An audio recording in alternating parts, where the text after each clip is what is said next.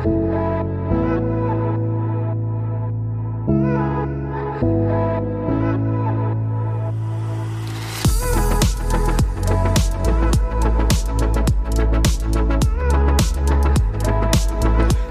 85.000 Follower auf Instagram und doch kein klassischer Influencer.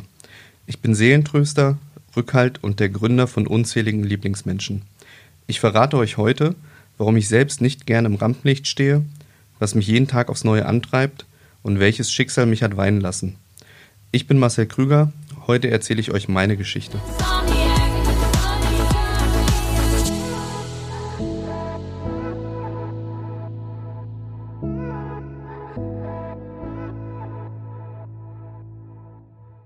Wie fühlt es sich an, der Rückhalt von 85.000 Lieblingsmenschen zu sein?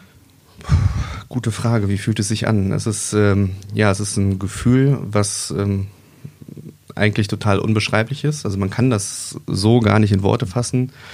Es ist eine Mischung aus ähm, ja, Befriedigung im positiven Sinne, dass man halt für viele der Rückhalt ist, ähm, ja im wahrsten Sinne des Wortes, aber auch ähm, in der zweiten Komponente halt ein Stück weit Bestätigung, dass ähm, das, was man tagtäglich tut, auch mit den Lieblingsmenschen zusammen, dass das halt so einen großen Anklang findet. Was tust du denn tagtäglich überhaupt? Eine Menge.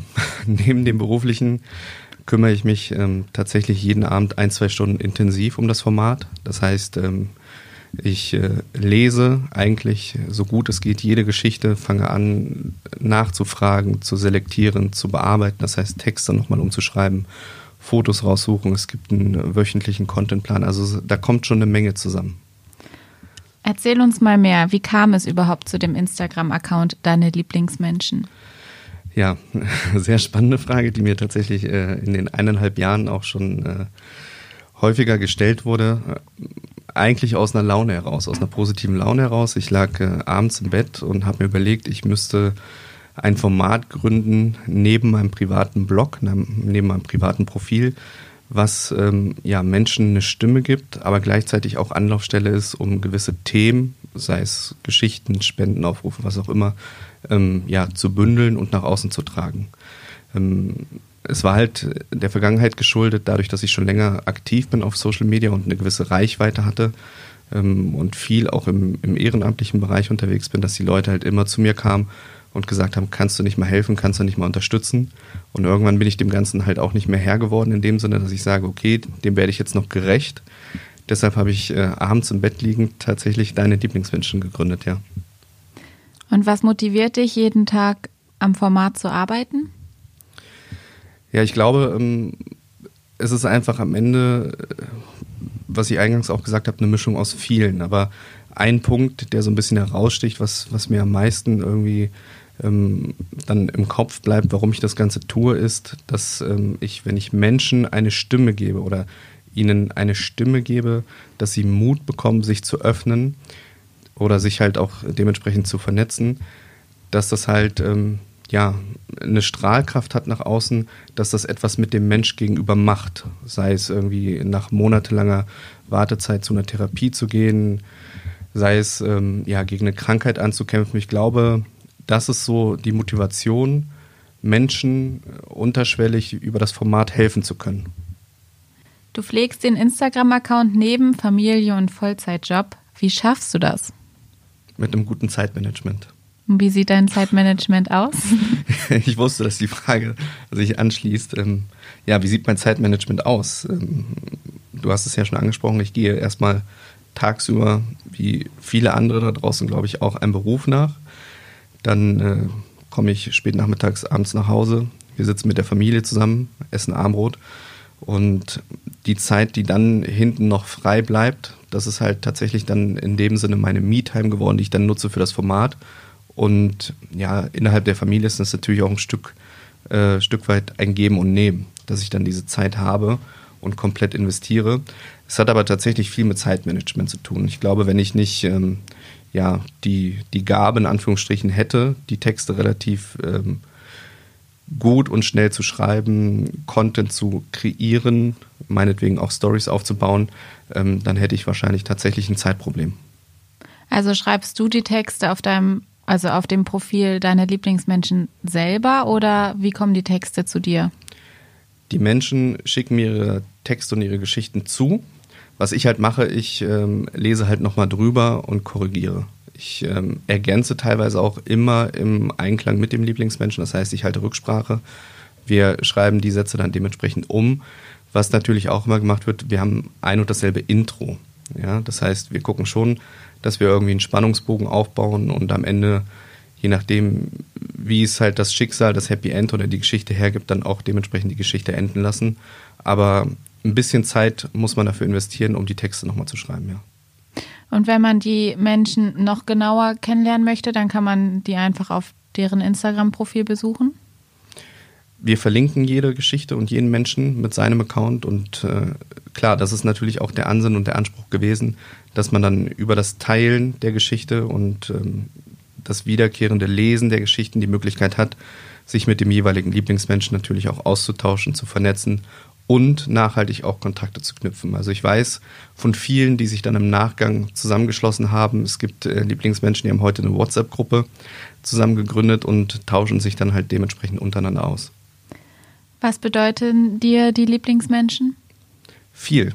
Ähm, ich nenne die Lieblingsmenschen auch im tagtäglichen, auch liebevoll immer mal gern Familie, weil ähm, da gehört ja auch noch viel mehr dazu, als einfach nur der Gründer oder der Inhaber des Formates zu sein du musst menschlich eine gewisse Empathie mitbringen. Das, das muss einfach so sein. Du musst ähm, Vertrauen geben können und die Leute müssen dir auch vertrauen können.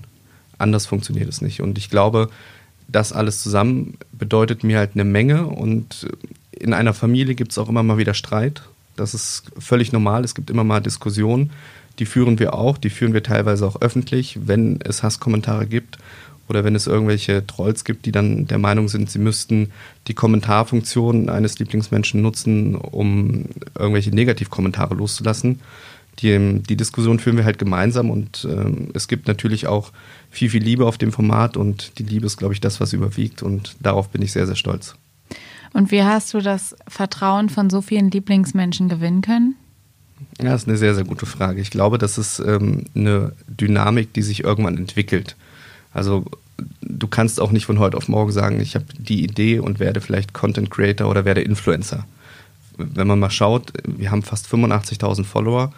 Wir machen das Ganze ohne Werbung, ohne Gewinnspiele. Das heißt, das Format hat eine gewisse Dynamik entwickelt, hat aber eigentlich im klassischen Sinne nichts mit Influencer-Marketing zu tun.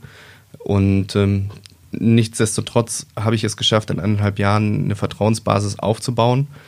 Aber da gehören halt viele Faktoren zusammen. Was macht das Format mit dir? Das Format lässt mich definitiv anders aufs Leben blicken. Das ist ähm, etwas, was ich auch schon von vielen anderen gehört habe. Das ist, glaube ich, auch ja, der Kern oder was, was das Format halt mit den Menschen macht, weil wir sind inmitten der Corona-Krise, wir kommen aus einer Zeit, klar, die, die, die Pandemie ist da, ähm, es gibt Arbeitslosigkeit, es gibt Krankheiten noch und nöcher. Und ich glaube, wenn man vor die eigene Haustür gibt, äh, geht, dann gibt es da draußen genug Leid und Elend. Wenn man aber abends zu Hause sitzt und sich die Geschichten durchliest der verschiedenen Menschen, sich einfach ähm, ja, mehr mit dem Format auseinandersetzt und auch äh, mit dem Ganzen identifiziert, dann weiß man, dass es da draußen eigentlich noch viel, viel mehr gibt. Und das lässt einen dann auch anders aufs Leben blicken. Das lässt einen auch irgendwie dankbarer für sein eigenes Leben zu, also, zu sein, oder? Man wird definitiv dankbarer, es, man wird auch nachdenklicher, man, man fängt an, auch vielleicht mal ein Stück weit mehr zu geben als zu nehmen. Aber ja, Dankbarkeit ist auf jeden Fall ein Stichwort, etwas, was auch hängen bleibt, klar. Wie genau funktioniert dieses Format? Das Format funktioniert nur über die Menschen selbst. Das ist auch etwas, was ich äh, schon öfter angesprochen habe. Das Format bin nicht ich und ich bin auch nicht größer als das Format. Die Größenordnung, die das Format heute mit sich bringt oder mit sich gebracht hat, die kommt ja nicht dadurch, dass ich als Marcel gesagt habe, ich gründe jetzt das Format und äh, in ein, eineinhalb Jahren explodiert das so enorm oder geht so viral auf, auf Instagram und mittlerweile auch auf Facebook, sondern das Format funktioniert ja nur über das Teilen der Geschichten und die Geschichten der Menschen sind halt die Quintessenz. Und das, wenn man das in Einklang bringt, vielleicht durch ähm, ja, die Motivation, die ich mitbringe und die Zeit, dann ist das etwas, was das Format in der Größenordnung dann natürlich auch präsent macht. Aber ich selbst bin nicht das Format und ich bin auch nicht größer als die Menschen in dem Format. Hättest du jemals gedacht, dass das Format so durch die Decke geht, dass es so groß wird und so schnell wächst? Niemals hätte ich das gedacht. Also ich glaube, da bedarf es auch gar nicht äh, vieler Worte oder noch weitere Sätze. Also die Antwort ist einfach Nein mit drei Ausrufezeichen. Was wünschst du dir vom Format? Am meisten wünsche ich mir nicht nur vom Format, sondern generell, dass wenn es in ja, zwei, drei Jahren vielleicht das Format nicht mehr geben sollte oder nicht in der Form geben sollte, dass aber nachhaltig ähm, ja, in den Köpfen der Menschen was hängen bleibt. Bei welcher Geschichte hast auch du mal eine Träne verdrückt? Also ich glaube, die emotionalste Geschichte oder die Geschichte, die mir am nächsten gegangen ist, ist ähm, die von Steffi und Matti. Ähm, liegt auch schon ein bisschen länger zurück, das Erlebte, aber ja, Matthias hatte einen Gehirntumor und wurde dann auch die letzten Tage von Steffi begleitet, auch ins Hospiz. Das heißt, das Ende war dann irgendwann auch zeitlich absehbar. Und ja, wenn man dann irgendwann dran bleibt an dem Thema und an der Geschichte und auch mitverfolgt, ähm, gerade wo auch noch ein kleines Kind mit einer Rolle spielt, also eine kleine Familie, ähm, ja, und dann die letzten Tage halt auch miterlebt und auch mit ihr eng im Austausch ist, dann ist das etwas, was ähm, ja schon hängen bleibt und auch nicht spurlos an einen vorbeigeht. Gerade wenn dann der Tag gekommen ist oder man aus erster Hand von ihr erfährt, dass Matti halt verstorben ist und ich selbst ja in der Situation bin, dass wir eine kleine Tochter haben und ähm, ja, wir an einem ähnlichen Punkt waren, privat, als äh, meine Frau oder wir davon erfahren haben, dass sie Krebs hat. Ich glaube, dann ist man an einem Punkt, mh, mm, der einen schon sehr nahe geht und wo man dann auch mal zurecht ähm, ja, eine Träne verdrücken kann. Mittlerweile gibt es schon Bücher passend zum Format. Wie kam es dazu? Ja, wie kam es dazu, dass es das Format auch als Buch gibt? Ähm, ich glaube, nach einem halben, dreiviertel Jahr haben die Leute sich ähm, zu Recht die Frage gestellt, wie kann ich, wenn ich vielleicht ein Lieblingsmensch bin oder ein Follower des Formates, wie kann ich das Format weitertragen? In meine Community, in meinen Freundeskreis, vielleicht Oma, Opa, die eigenen Eltern. Und ähm, die Rückmeldungen, die mir halt entgegengebracht worden sind, waren halt die, dass viele Menschen da draußen kein Social Media haben und auch nicht nutzen. Das heißt, die haben kein Instagram, kein Facebook und wissen halt an der Stelle auch gar nicht, dass es das Format gibt. Und da kam dann halt eins zum anderen, dass ich gesagt habe, okay, dann nehmen wir 100 Geschichten aus dem Format und machen daraus nochmal ein Buch. Das erste Buch ist erschienen im Mai diesen Jahres und ja, war zwei, drei Monate tatsächlich regional hier auf Platz 1. Und das zweite Buch ist gerade in der Mache und erscheint dann Anfang nächsten Jahres. Wie viel Arbeit hast du in das erste Buch reingesteckt? Ähm, in Zusammenarbeit mit Studelein, der ganzen Fotografie, äh, Sophia, die die Grafik übernommen hat, waren es am Ende zu der Zeit, die ich abends investiere für die Geschichten, waren es nochmal vier, fünf Monate. Krass. Ja. Aber hättest du gedacht, dass es so schnell geht? Also ich meine, vier, fünf Monate für ein ganzes Buch hört sich ja gar nicht so viel an eigentlich die vier, fünf Monate sind gerast wie nichts. Also die haben wir natürlich, das muss man sich jetzt so vorstellen, dass es zeitlich dann abends noch hinten dran gehangen wurde. Ja. Man hat dann Nachtschichten geschoben und hat ähm, die Geschichten, die man ausgesucht hat, mussten ja teilweise nochmal neu geschrieben werden. Dinge haben sich verändert im Umfeld, teilweise haben sich die Geschichten verändert. Fotografie musste erstellt werden. Wir haben Vereine mit reingenommen. Wir haben ähm, noch andere Sachen in dem Buch. Man, darf auch nicht so viel verraten. Das ist ja auch ein Stück weit, ähm, möchte man ja auch, dass sich vielleicht der eine oder andere noch dazu durchringt, das Buch sich zu Hause ins Bücherregal zu stellen. Ähm, nein, aber ich hätte an der Stelle auch nicht gedacht, dass man das im, im Self-Publishing dann quasi auch nochmal so schnell umsetzen kann. Bin aber auch stolz auf das Projekt und auch auf das zweite Buch, was kommt, klar. Wann kommt das zweite Buch? Pünktlich zum 01.01.2022, wenn alles, alles gut geht. Aber wir sind ja von Beruf aus Optimisten. Deshalb gehe ich davon aus, dass wir das auch dementsprechend dann veröffentlichen werden. Du sagst, du hast ein Buch, du investierst mehrere Stunden am Tag in das Format, jetzt plötzlich ein Podcast. Warum? Gegenfrage, warum nicht?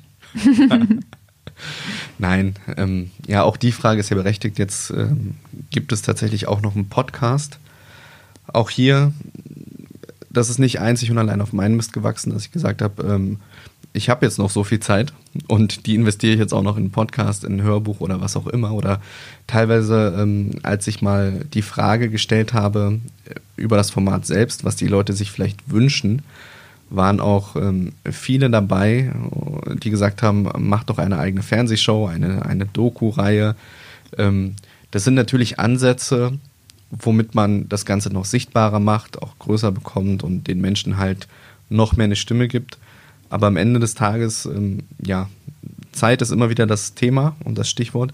Ähm, ich fand aber die Idee, das Ganze nochmal ähm, audiovisuell darzustellen in Form eines Podcasts, fand ich äh, ganz, ganz interessant, weshalb wir auch heute hier sitzen, da wir dort einfach die Möglichkeit haben, innerhalb von kürzester Zeit mit den Lieblingsmenschen gemeinsam nochmal tiefer in die Geschichten reinzugehen.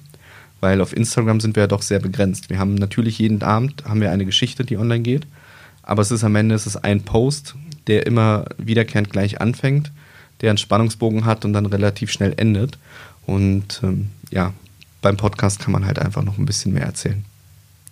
Warum machst du den Podcast mit der Braunschweiger Zeitung? ja, mit wem hätte ich das sonst tun sollen? Nein, ähm, warum mache ich das mit der Braunschweiger Zeitung? Weil ich natürlich hier arbeite und am Ende ist das ähm, ein offenes Geheimnis, wie mit dem Buch auch. Ich bin jemand, der auch bei den Spendenaktionen und bei anderen Dingen gerade auch bei der Buchveröffentlichung darauf achtet, dass das Ganze regional bleibt. Ich bin ja selber in Peine beheimatet und ähm, schaue dann schon, dass wir das ähm, in Braunschweig, Peine, Wolfsburg etc. belassen. Und da war es ganz klar, dass ich das äh, mit der Braunschweiger Zeitung zusammen mache und da bin ich auch froh drüber. Wir sind auch froh drüber. Ähm, jetzt haben wir über dein Baby gesprochen, aber ich habe mich mal so ein bisschen durch den Instagram-Account gescrollt und ähm, erzähl mal, was ist deine Geschichte? Ja, was ist meine Geschichte? Ich habe ja in dem Sinne ähm, keine klassische Geschichte oder Schicksalsschlag, äh, den ich irgendwie erlebt habe, den ich verarbeiten muss. Aber ähm, du wirst es ja wahrscheinlich auch äh, selber wissen. Am Ende hat jeder irgendwo eine Geschichte oder ein, ein Päckchen, was er in seinem Rucksack rumträgt und ja, ich bin halt ähm, im Osten geboren, bin da aufgewachsen, bin dann äh, nach dem Mauerfall sind wir relativ schnell in den Westen gekommen, sind nach Wolfsburg gezogen. Ähm, ja, bin als Einzelkind aufgewachsen, habe heute auch nicht wirklich Kontakt zu, zu meinen Eltern und auch zu anderen Menschen. Also in meinem Leben ging es halt immer so ein bisschen auf und ab und ähm, immer mal wieder Höhen und Tiefen, die man durchlebt hat, ähm, wo man am Ende sagt, diese ganzen 37 Jahre, vielleicht rückblickend, das ist so meine Geschichte, die ich erlebt habe, für mich alleine auf dem Weg bis heute. Ja, das ist so, glaube ich, meine Geschichte und ja. Warum hast du dich entschieden, deine Geschichte auch bei den Lieblingsmenschen zu teilen und ähm, nicht einfach hinter den Kulissen zu bleiben? Ich glaube, ich oder ich finde es einfach wichtig am Ende des Tages und da kommen wir dann wieder zum, zum Aus, zu der Ausgangssituation. Ähm, Vertrauen, Empathie, dass die Menschen, die natürlich dann auch im Gegenzug jeden Tag viel Zeit in dem Format lassen und auch dort äh, investieren, indem sie die Beiträge liken, teilen, dass die einfach ähm, ein Recht darauf haben zu wissen, wer ist die Person hinter dem Format und wem vertraue ich mich da an und wem schicke ich ähm, ja, meine Geschichte zu und darüber hinaus vielleicht auch noch viel mehr. Was bedeutet viel mehr? Viel mehr bedeutet, dass ähm, viele, ich nenne es mal Geschichten in Anführungsstrichen, tatsächlich ja bis heute im Verborgenen geblieben sind, weil das natürlich ein Stück weit auch ähm, ja, dem geschuldet ist, dass die Menschen sich bei mir melden und sie wissen, sie haben jemand gefunden, dem sie sich öffnen können wollen das Ganze vielleicht aber nicht öffentlich machen, haben aber trotzdem dadurch eine Erleichterung, die sie verspüren. Sei es, dass ähm, Menschen mir Sprachnachrichten hinterlassen, wo sie mir mitteilen, dass sie jahrelang von, von dem Ehepartner geschlagen worden sind, wo sie mir Fotos ähm, schicken, kurz bevor die Ehefrau gestorben ist. Also das sind natürlich alles ähm, Sachen, die sind sehr emotional, die, die lassen mich natürlich auch nicht kalt, gar keine Frage. Ähm, nichtsdestotrotz sind das aber dann, wie gesagt, die verborgenen Geschichten, die halt nicht an die Öffentlichkeit gelangen und ich glaube, das ist am Ende des Tages auch gut so. Aber wie kannst du mit solchen Schicksalen dann umgehen, wenn du sagst, die lassen dich nicht kalt? Also nimmst du die abends mit ins Bett und äh, grübelst oder redest du mit jemandem darüber oder wie kannst du das bewältigen? Also ich bin erstmal von Haus aus jemand, der viel mit sich selber ausmacht. Ähm, ich nehme die Sachen nicht mit ins Bett. Ich glaube, wenn das so wäre, wenn ich diese Schwelle überschreiten würde, dass ich ähm, ja, mich zu sehr reinsteige in das Format, in die Geschichten, dann könnte ich das Format morgen nicht mehr führen. Es ist schon so, dass ich für mich eine gewisse Distanz aufgebaut habe oder so eine Art Schutzmauer, wo ich sage, okay, hier hat die Emotionalität ihre Grenze. Ähm, wenn ich mit jemandem darüber spreche, dann ist ganz klar meine Frau. Kommst du an deine Grenzen? Mental? Hm. nicht äh, ob des Formates wegen, sondern eher, dass ich sage, vielleicht zeitlich wird mir das alles ein bisschen viel. Mental würde ich sagen, nein. Das hat aber auch damit zu tun, dass ich ähm, sehr, sehr kommunikativ mit den Menschen bin und umgehe. Also es gibt Lieblingsmenschen, die haben ihre Geschichte geteilt vor über einem Jahr mit den Leuten bin ich heute noch in Kontakt und wir, wir schreiben WhatsApp, wir telefonieren, wir tauschen uns aus. Und ich glaube, wenn du auf der Ebene dann irgendwann kommunikativ agierst, dann ähm, geht diese Emotionalität und dieses äh, Mental Overload-Ding geht dann wieder ein Stück weit zurück. Ja, ähm, aber ich glaube, nein, also es überfrachtet mich nicht. Also kann man schon sagen, dass die Lieblingsmenschen eigentlich 24-7 bei dir präsent sind. Mittlerweile sind sie 24-7 präsent und klar, die Lieblingsmenschen haben einen festen Platz eingenommen in meinem Leben und spielen dann auch dementsprechend zumindest auch ähm, in der Social Media Welt eine übergeordnete Rolle. Im Real Life hoffentlich noch deine Familie. immer, immer. Ich äh, habe eine große und eine kleine Frau zu Hause und die sind immer auf eins. Sehr gut. Ähm, worauf können sich denn die Hörerinnen und Hörer jetzt freuen? Darauf, dass wir im nächsten Jahr alle 14 Tage ganz, ganz tolle Podcast-Folgen haben und hören werden mit Lieblingsmenschen aller Art. Und was erwartet uns in Folge 1? Ja, in Folge 1, ähm, wie könnte es besser sein und auch ähm, besser passen, haben wir Lieblingsmensch Nummer 1. Wir werden Alina da haben. Alina hat äh, ja eine Geschichte erlebt, die schon länger zurückliegt. Die wurde in der frühen Kindheit von ihrem Nachbarn sexuell missbraucht und darüber werden wir sprechen.